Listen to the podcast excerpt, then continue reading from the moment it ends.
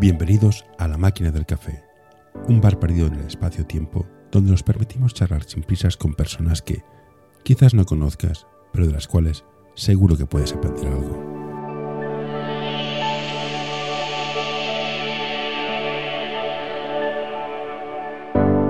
Hoy tenemos con nosotros a Jordi Segura.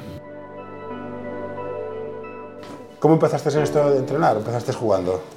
Bueno, pues como todo, empecé jugando en el cole, ¿vale? Y bueno, y compaginando, llevando lo típico, llevando minis, te empieza a picar el gusanillo, bueno, y como todos, lesiones y cosas, y dejas de, de jugar y, le das prioridad pues a una nueva pasión, y esa nueva pasión es el banquillo.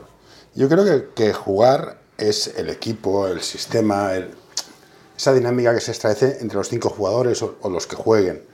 Ser entrenador, ¿qué es lo que te lleva a entrenar? ¿Cuál es, cuál es lo que te dice, hostia, esto es mi pasión? El hacer sistemas, hacer jugadas, enseñar, ganar. Bueno, eh, yo pienso que, que ver progresar, sobre todo cuando empiezas en formación, eh, el trabajo diario y, ver cómo progresan los chavales o las chavalas en este caso es, es tu máxima ambición. Yo pienso que, que en categorías, en estas categorías cuando empiezas, mm, ganar es importante, pero, pero pienso que no es lo más importante. Yo pienso que, que ver cómo evolucionan los jugadores y que, y que van haciendo cosas y que, por ejemplo, de no saber botar con la izquierda, a meter una canasta, por ejemplo, haciendo una entrada con la izquierda, eh, de que se le escape la pelota en un rebote, a que sea capaz de coger un rebote y tirar la pelota al suelo, pues es lo que te va, es lo que te va motivando día a día. Ayuda a mantener este podcast en anorta.com barra colaborar. Y como entrenador has estado en formación, ¿qué es lo primero que has de formar? Porque el deporte de baloncesto, lo que hemos hablado antes, hay que meter la pelotita. Entonces, ¿qué entrenamos primero? ¿El tirar, el pasar o el botar? ¿Cuál es tu orden de prioridades? O, acepto el truco de todos por igual, pero Yo pienso que ah, hoy en día ha cambiado muchísimo el baloncesto y yo pienso que ahora, por ejemplo, eh, antes, por ejemplo, un jugador que solo tenía tiro podía, podía subsistir, por así decirlo. Y con el baloncesto se practica hoy en día, si no sabes votar, es muy complicado, y si no sabes pasar la pelota también. Yo pienso que, que una de las cosas más importantes y que se debe trabajar primero para mí es el pase, el pase y el bote. La técnica individual es, es, indiscutible y es esencial para poder ser un buen jugador de baloncesto. Está claro que... Pues siguiendo con esto, dices que hay que saber de todo, pero el pase es importante. He estado viendo la minicopa endesa, que es un tema que habría que hablar, los equipos juegan cinco abiertos, uno contra uno. ¿Esto es formación en infantiles? ¿O es en plan, La minicopa como esencia de lo que por la cual empezaron a jugarse las primeras ediciones, está claro que a día de hoy ha cambiado muchísimo. Es un escaparate para muchos jugadores. La prueba la tienes... con, perdona, con 12 años? Sí, sí. Vale, sigue, perdona. En el mundo, en el mundo que no, en el mundo que, que estamos, eh, hay jugadores que ya saben que van a ser jugadores profesionales. Hay jugadores que pueden llegar a ser profesionales y está claro que para, es un escaparate para ellos. Eh, la prueba la tiene la cantidad de jugadores invitados que hay por los clubs para, para verlos, para verlos.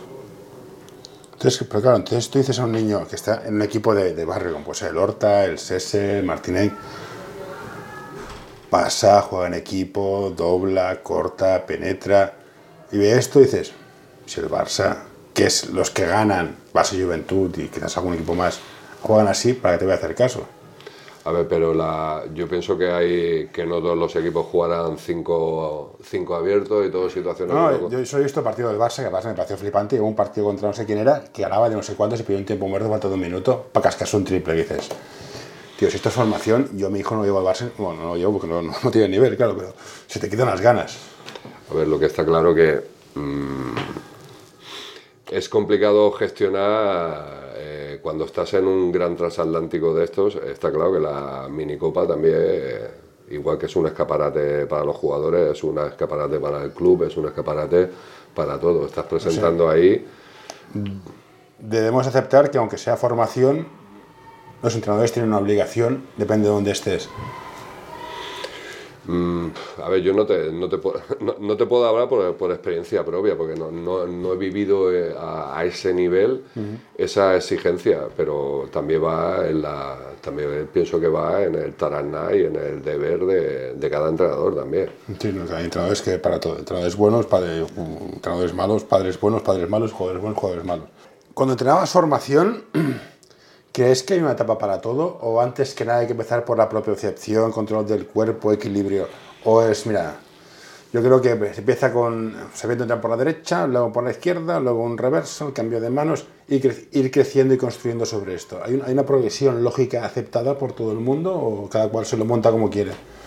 Bueno, eh, es complicado porque hay jugadores que crecen más rápido que otros, que el físico les condiciona y hay jugadores que, por ejemplo, dices, qué jugador tan, tan poco habilidoso y, simplemente no es que sea poco habilidoso, es que el chaval está creciendo y donde estira un vaso, por ejemplo, donde por ejemplo a lo mejor estira la mano para coger un vaso en su casa y lo tira eh, y ha perdido la orientación y ha perdido pues la ubicación del vaso porque a lo mejor ha crecido 3 centímetros y, lo mismo le pasa pues con el control de, del balón. Eh, el dominio, el votar, el mm. finalizar. Eh, yo pienso que el físico, el físico, hoy venía, hoy había un artículo muy bueno de... De un futbolista, de un entrenador de físico de Barcelona. Que, sí, que, que, sí que es verdad, que, por ejemplo, el tema del físico a veces mata la técnica. Eh, por ejemplo, yo pienso que cuando instauraron la regla de, por ejemplo, del paso cero, yo pienso que, que, con esta regla a los entrenadores que han estado muchísimos años trabajando técnica individual, yo pienso que...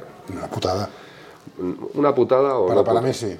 Yo, yo, pienso, yo pienso que es un flaco favor, flaco favor, porque, por ejemplo, está claro que con esa regla favorece a los jugadores eh, muy físicos y a los jugadores eh, con menos talento porque sí que explotan el sí que explotan la, condición física del jugador. Y entonces sí que penaliza a un jugador más técnico que lleva muchísimos años trabajando. Está claro que el, baloncesto es como cualquier deporte está evolucionando y buscas que cada vez sea más espectacular que todo sea eh, está claro el baloncesto no deja de ser un deporte que debe de alimentar eh, hablo ahora a nivel de a nivel de, de clubs ACB y todo, que debes de llenar pabellones. Es un negocio. Es un negocio, es, un negocio, la prueba la tienes con los tiempos muertos, con todo. Con los dobles de Navarro. Eso eran dobles desde, vamos, de la de prehistoria, ya, no se pitan. Bueno, y los, y los pasos que hacía, pero ya no solo él, muchos jugadores. No, sí, pongo Navarro porque era el ejemplo de jugador.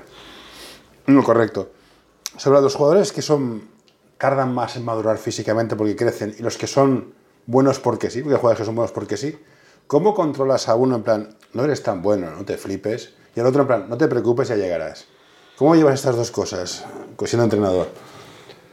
A ver, el jugador, el jugador diferencial es ese jugador que siempre te va a generar algo y que va a hacer mejor a los compañeros para bien o para mal, para bien o para mal, porque será el jugador que posiblemente pierda más balones porque es el jugador que intentará dar el pase que nadie ve, el jugador que intentará hacer lo que nadie se atreve a hacer y el jugador que crecerá más tarde y que explotará más tarde es un, es un jugador que te ayudará muchísimo en el día a día porque será el jugador que posiblemente sea el más trabajador, será el que antes llegue y el que ¿Cómo lo gestionas? Pues mirando, mirando a nivel de, gestionar la ansiedad del jugador y está claro, pues eh, con el jugador que tiene mucho talento, eh, dependiendo de su carácter, está claro que tendrás que, intentar tener esa mano izquierda y esa mano derecha porque en algún momento deberás de competir con su ego, está claro.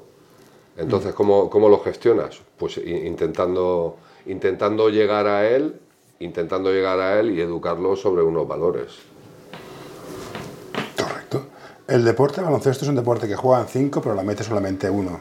Yo ahí discrepo. Bueno, el, deporte baloncesto es un deporte que juegan 10 en pista y hay una pelota.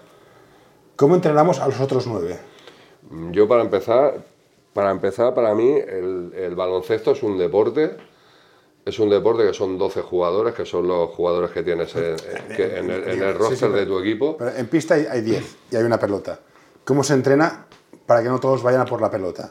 Para que jueguen, eh, jueguen sin balón, defiendan, defiendan bien el lado débil. ¿Cómo se entrenan estas cosas? Y no lo que vemos siempre en los resúmenes de la NBA, el step back tiro de tres. Bueno, es que el, a ver, la NBA no tiene nada que ver con el baloncesto europeo. Eh, no, tiene, no, tiene, nada que ver, no tiene nada que ver. no, no te discuto, pero es lo que ven los niños. Y es lo que te replican los niños en la pista. Al menos lo que, yo he visto. ¿eh? Bueno, yo soy del parecer, por ejemplo, eh, a, nivel, de, a nivel de, de, categorías inferiores está claro que la pelota siempre se comparte menos, siempre se comparte menos que en un, que en un equipo, por ejemplo, de juniors o de seniors. Es normal. Normal porque no tienen ni la visión de juego, ni sobre todo la lectura de juego, ni la, ni la toma de decisiones. Se comparte menos la pelota. Mm, eso no implica también, eso no implica también que, que no sea bonito, porque por ejemplo a veces el baloncesto de, de, senior, por ejemplo, a lo mejor está más esclavizado y es más rígido a nivel de sistemas, de tácticas. Eh, mm, no nos engañemos, lo bonito del baloncesto es para mí, ¿eh? y cuando pierda esa esencia de que un jugador te pueda sorprender y pueda innovar con una situación o, pueda improvisar, hmm. se habrá acabado realmente, realmente lo bonito del baloncesto. Y el baloncesto es eso, esa improvisación y esa capacidad de hacer cosas muy difíciles en una pista delimitada por la defensa, por las líneas, por los sistemas defensivos y por el físico de, los rivales. Entonces, esa calidad que puedan tener o ese físico que tengan los jugadores para hacer una cosa muy difícil en muy pocos segundos y conseguir una canasta o una acción positiva, ya sea pues, sacar una falta o dar una asistencia, es la. Es... ¿Y cómo consigues explotar la creatividad en un sistema más o menos que sea ordenado? Hoy quiero recomendarte este podcast. And Roll, un podcast sobre psicología y deporte en el que tratarán diversas temáticas relacionadas con ambas disciplinas. Un programa creado para aportar realidad y necesidad en torno a la psicología, además de facilitar un espacio donde la comunicación sobre ciertos temas esté libre de tabús, estigmas y etiquetas. Hoy quiero recomendarte este podcast. El alma del juego by Soul Basketball, el podcast en el que charlaremos con personajes del mundo del básquet con diversidad de carreras, funciones y experiencias para que nos acerquen al alma de nuestro deporte, el baloncesto. Bueno, yo te puedo decir que, por ejemplo, yo los sistemas que juego no son sistemas, no son sistemas rígidos ni son sistemas cerrados. Es un sistema que... Eh, ordenado, no digo cerrado.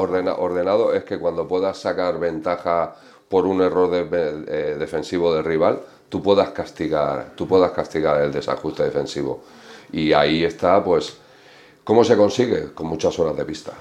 Con muchas horas de pista y enseñando a los jugadores que, que los errores se cometen, pero lo, más importante no es no cometer errores, es saber corregirlos. Y saber corregirlos es a través de, de que ellos tengan que tomar decisiones de juego, llevarlos a, a un ritmo muy alto de pulsaciones y que en esas pulsaciones cometan errores, cometan errores de lectura de juego, de toma de decisiones, de pases, y entonces pues ahí es como verdaderamente van, a, mejorar y a crecer como, como, jugadores. Uno de los entrenadores más interesantes que he visto nunca era un entrenador que no se dedicaba a hacer entra por aquí, vuelta por allá, sino que hacía pensar. Hace un reverso si la raíz cuadrada de 12 es 4. ¿Qué cómo? Y tienen que pensar todo el rato. Este tipo de entrenadores es en plan, ¿Has visto demasiadas películas o tiene algún sentido el forzar, lo que decías tú, pulsación de ritmo y tomar decisiones en función de un evento dado en la pista? Saco un pañuelo rojo, sigo par, haz esto. Bueno, lo que está claro que mientras tu arsenal táctico sea lo más completo posible, está claro que te va a ayudar. Y entonces es una manera, el que tú tengas que despertar a los jugadores, que tengan que pensar y que tengan que que ver las cosas de otra manera, está claro que te va a ayudar. Y te va a ayudar en un partido, y te va a ayudar en los entrenos, y te va, y te va a ayudar durante la temporada. Hay muchas veces que, por ejemplo, dependiendo de, del partido, cómo lo has preparado y todo, eh, empiezas con ejercicios trampa. Esos ejercicios trampa son a nivel de concentración, que tú les hagas y les obligues a que estén concentrados para que no, metan, para que no cometan los errores que posiblemente tan penalizado en partidos anteriores te pueden penalizar en ese partido. Eso te lo pregunto porque uno de mis jugadores que, que me, costó, me costó apreciarlo, decían de él que siempre estaba donde más daño hacía el equipo contrario, que es la River, un tío que ni saltaba ni corría, pero hostia, era... ¿Esto se enseña? Hay gente como el físico que tiene talento físico, tiene, tiene, lee el juego. ¿Esto se puede entrenar? ¿El ser inteligente en pista? A ver, lo que está, lo que está claro que que hay cosas hay cosas igual que hay gente que tiene un talento innato y tiene un físico privilegiado, pues está claro que hay otra gente que no tiene ese físico privilegiado y que potencia pues su capacidad su capacidad de intelectual y está claro que hay jugadores muy inteligentes que mm. no tienen físico y hay jugadores muy inteligentes que encima les acompaña el físico, mm. como era el caso de Jordan. Jordan era, era bueno, no, no voy a negártelo. Vale, pues entonces partiendo de eso sí que tú puedes, sí que puedes trabajar para que el jugador tenga mejor lectura de juego, ¿vale? Y, y, mejor toma de decisiones a nivel defensivo y a nivel ofensivo, pero está claro que esa chispa y, ese, y esa inteligencia de saber esconderse para robar una pelota, hay cosas que no se pueden trabajar por una sencilla razón.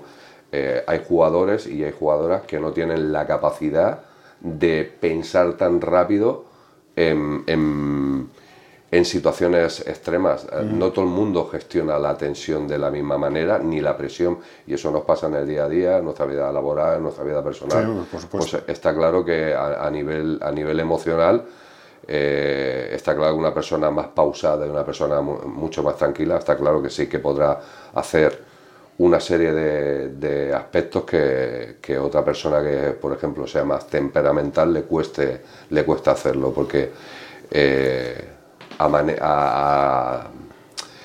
en, el, en el día a día las correcciones no las va a asimilar igual una persona que sea más pausada que una persona que sea temperamental.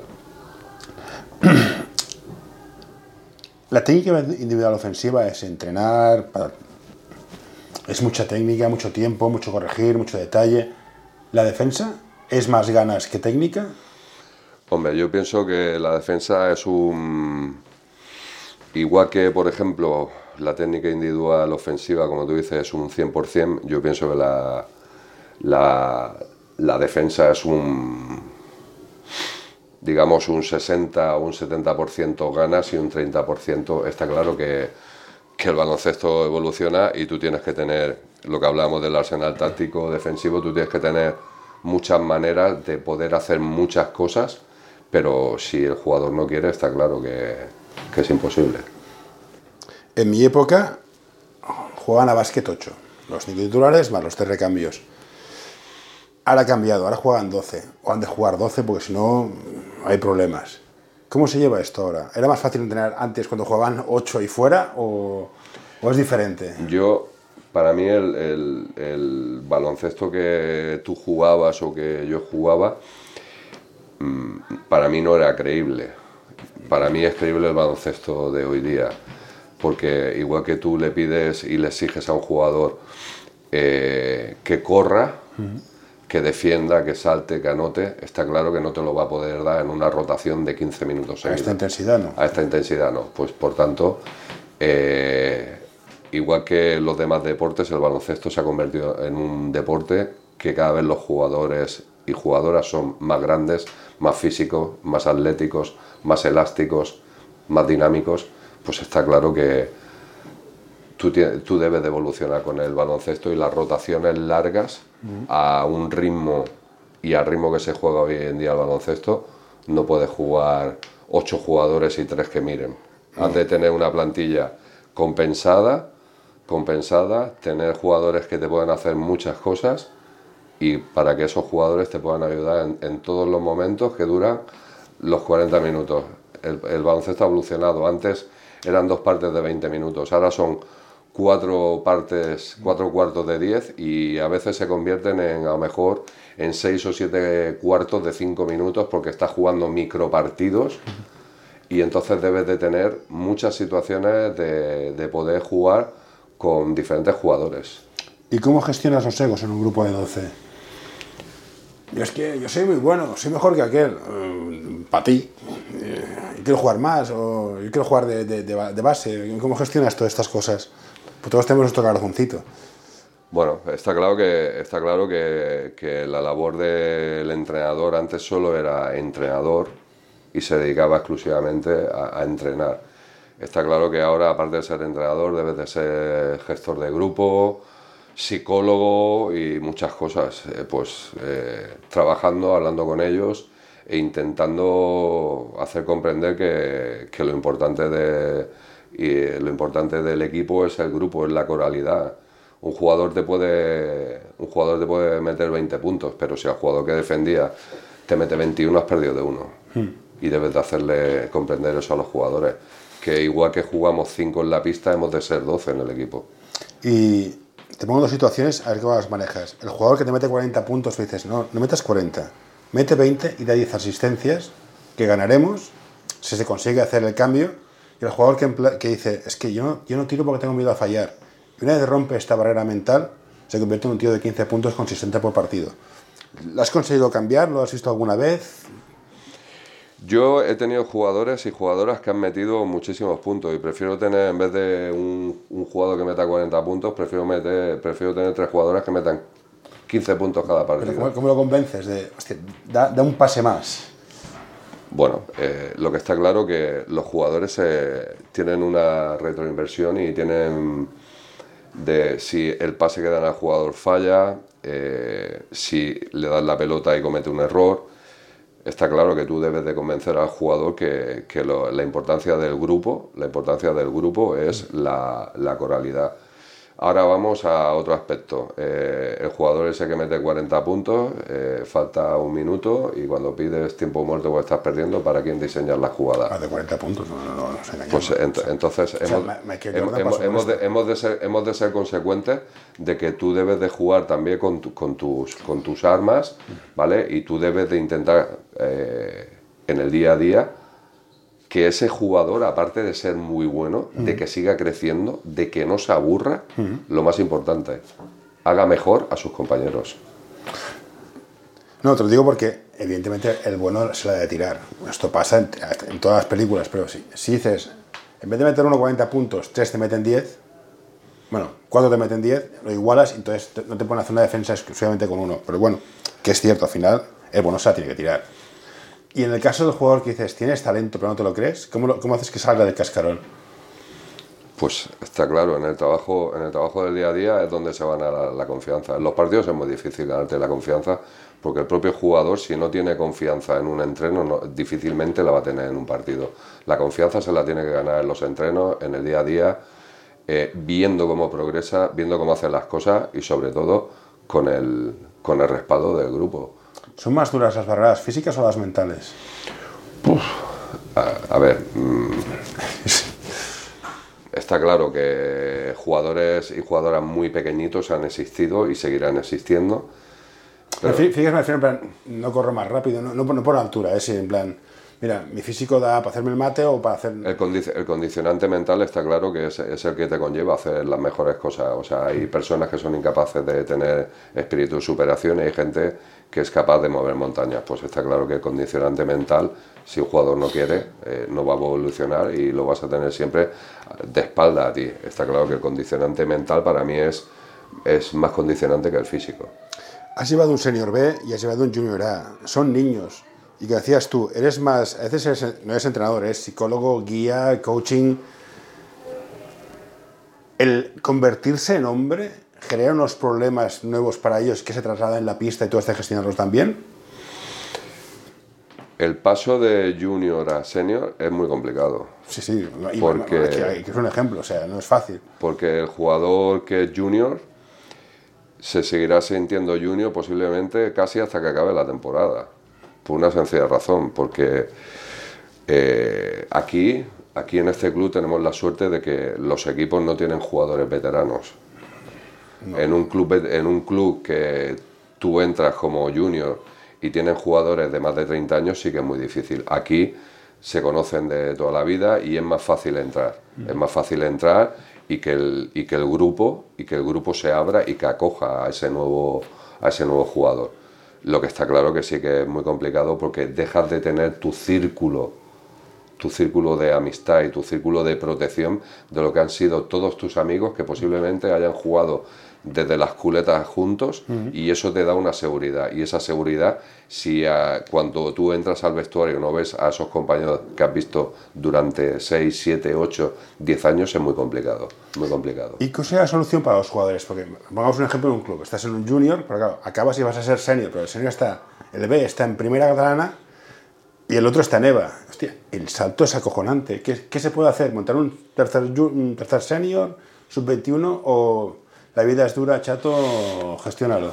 Yo pienso, pienso que, que, que un tercer senior es complicado. Es complicado a nivel de pistas, a nivel de todo. Eh, el salto generacional de primera EVA es, es muy alto, es muy alto y está claro que los jugadores que deben de llegar arriba sean, está claro, los más preparados y los que físicamente puedan, puedan llegar puedan llegar siendo juniors o, de pasar de, de, junior a senior. ¿Cómo se gestiona? Es muy complicado. Complicado porque el salto, el salto es muy, muy, muy alto.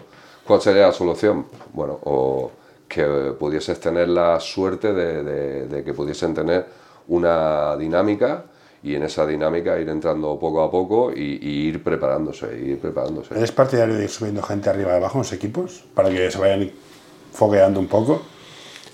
Eh, sí, sí, y que se monte una buena tabla de rotaciones y que vayan entrando y todo, porque sí, es, es bueno que, que lo... No, yo digo porque pienso ahora, digo, el, serio, el Junior que está en preferente han tocado techo. O sea, es muy raro que van a jugar contra un Barça. Entonces, claro, salir de aquí y ver que dices, hostia, tengo un nivel justo para incluso para el Senior B, pues ha sido complicado mentalmente de gestionarlo. Entonces, supongo que muchos lo dejan, otros se van a equipos más pequeños.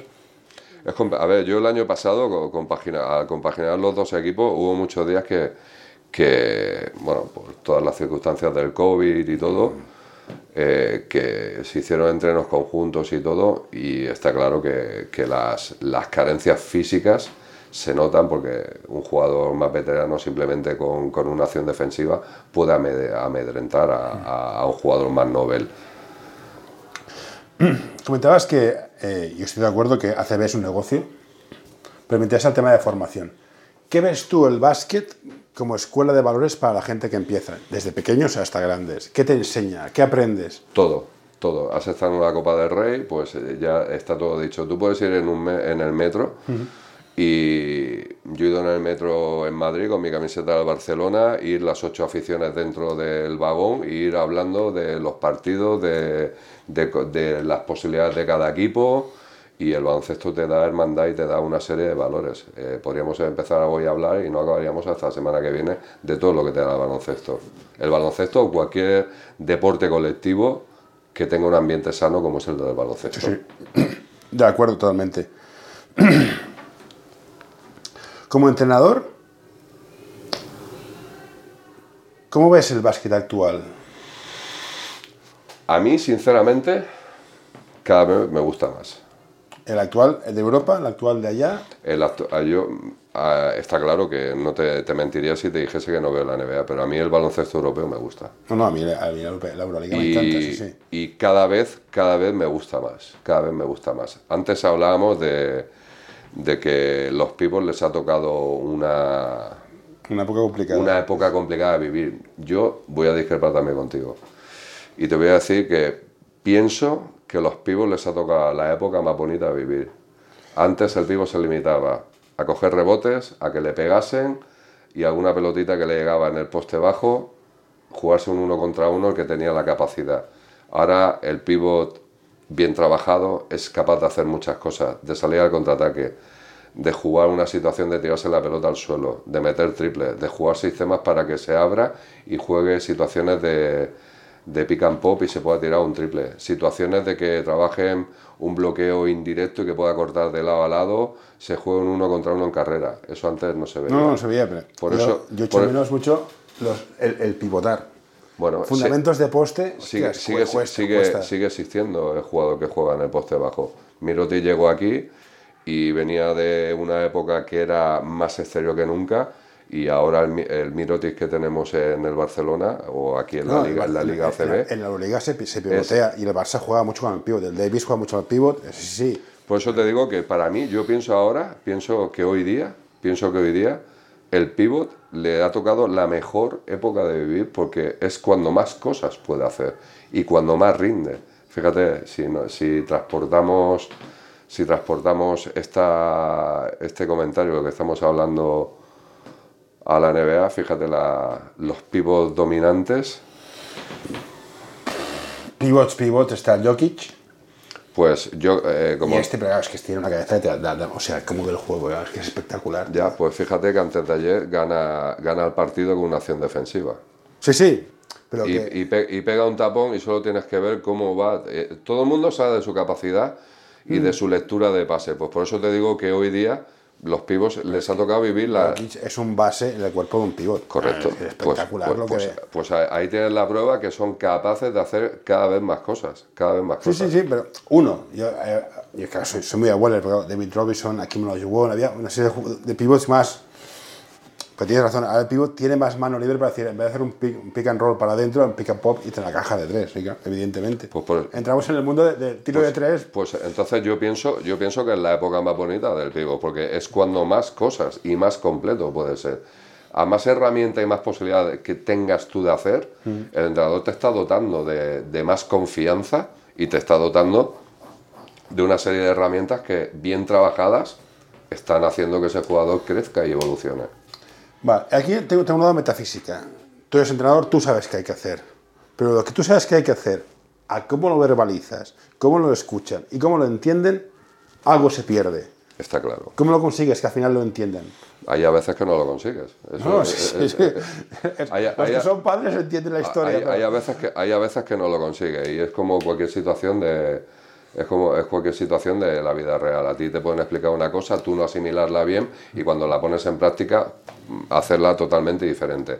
Pues ahí está la labor del entrenador de, de- intentar transmitir de la mejor manera y que sea lo más entendible posible y volvemos a lo mismo. Horas de pista, horas de pista para poder hacer las cosas bien hechas. Es, a veces puede ser aburrido el tema de la rutina, pero está claro que el equipo que hace más cosas es porque es el que está más trabajado. Es el equipo que más talento tiene, pero si hace muchas cosas diferentes con muchos jugadores diferentes es porque está muy trabajado. Una de las cosas que me tienen ya hasta las narices aquí en el SES es que mi, mi- mi- mi- mi- mi reclamo por entrenadores buenos. Yo creo que los entrenadores buenos hacen equipos buenos, luego puedes tener figuras. ¿Qué hace falta para ser un entrenador bueno? Bueno, a ver, entrenadores, entrenadores buenos en equipos buenos hay, entrenadores menos buenos también los hay y hay muy buenos entrenadores en equipos que no son tan buenos. No, entrenador bueno no es que te. No, eh, entrenador bueno no es un equipo que tiene, un equipo que gana todos los partidos. Un entrenador No, coge un eh. equipo que era malo y lo hace regular. Que lo sube de nivel. Entonces, para mí es muy importante. pues, ¿Qué hace falta para ser un entrenador bueno? ¿Qué, qué- qué hay que ver? Y dices, "Le fal- a este equipo le falta esto. Este jugador- o Está claro, está claro que, que- que el, el entrenador también tiene que tener la lectura de los jugadores que tiene y cuando tú coges el, el roster de un equipo, eh, yo por ejemplo, cuando me han ofrecido un equipo, yo antes de coger el equipo me, me ha gustado ir a verlo, ¿vale? Y a partir de verlo, si el equipo te transmite una serie de cosas, yo he aceptado coger el equipo. Si no me ha transmitido una serie de cosas, no, no, lo, no lo he cogido. Entonces, tú también tienes tu lectura y sabes los errores, tienes las partes positivas y las partes negativas. ¿Qué es lo que tienes que hacer? Machacar las negativas hasta que se vuelvan positivas y las positivas seguir trabajándolas para que no se vuelvan negativas. Porque creo que es esto, es lo que decíamos antes, que un entrenador no es solo un entrenador. Es que coges un- estás en formación, eres muchas cosas y cuanto mejor consigas comunicar y ellos implementen todo lo que aprenden, hostias, ves equipos que son con sus limitaciones, que ves cambios brutales. Yo he visto que era un, un equipo que estaba en D y al cabo de un año, hostia, no, no estaba en, seguía en D, pero estaba en D el segundo. Y dices, joder, de ser los últimos, no está mal. ¿Qué diferencias ves a nivel de entrenador o qué, qué, qué te gusta más de cada zona? De, de formación que te gusta más y de, y de ya gente madura, ¿qué es lo que te gusta más de cada área? Envíanos tus sugerencias a info.norta.com o en nuestras redes sociales. ¿Y si escogerías alguna? Bueno, de, de formación, por ejemplo, lo que me gusta es la, la capacidad que tienen los chavales de ser receptivos para hacer y, y las ganas que tienen de- y la pasión que tienen, ¿vale? Ese jugador que te llega al campo, esa jugadora que te llega al campo con su propia pelota, botándola y que no, se, que no suelta la pelota ni para atrás, te está transmitiendo pues, que esa persona le gusta muchísimo el baloncesto. Eh, en época en época que sean más mayores, bueno, pues que sigan teniendo que sigan teniendo esas ganas de seguir aprendiendo, de seguir de seguir creciendo y que a la misma vez quieran ser competitivos, ¿vale? Y que, y que las situaciones del día a día eh, te llevarán a poder competir y poder estar más arriba o más abajo, pero que no bajen, que no, que no bajen los brazos y sobre todo que, que quieran seguir creciendo. Perfecto, pues seguiré con las preguntas, pero es un día, tenemos partido hoy, es un jaleo. Eh, pues Jordi, eh, muchas gracias por el tiempo. Perdona si te he hecho una pregunta, esto es un poco así a zasca, pero me ha encantado escuchar tu punto de vista, sobre todo de los pivots, no lo había pensado así nunca. Así que gracias. Gracias a ti.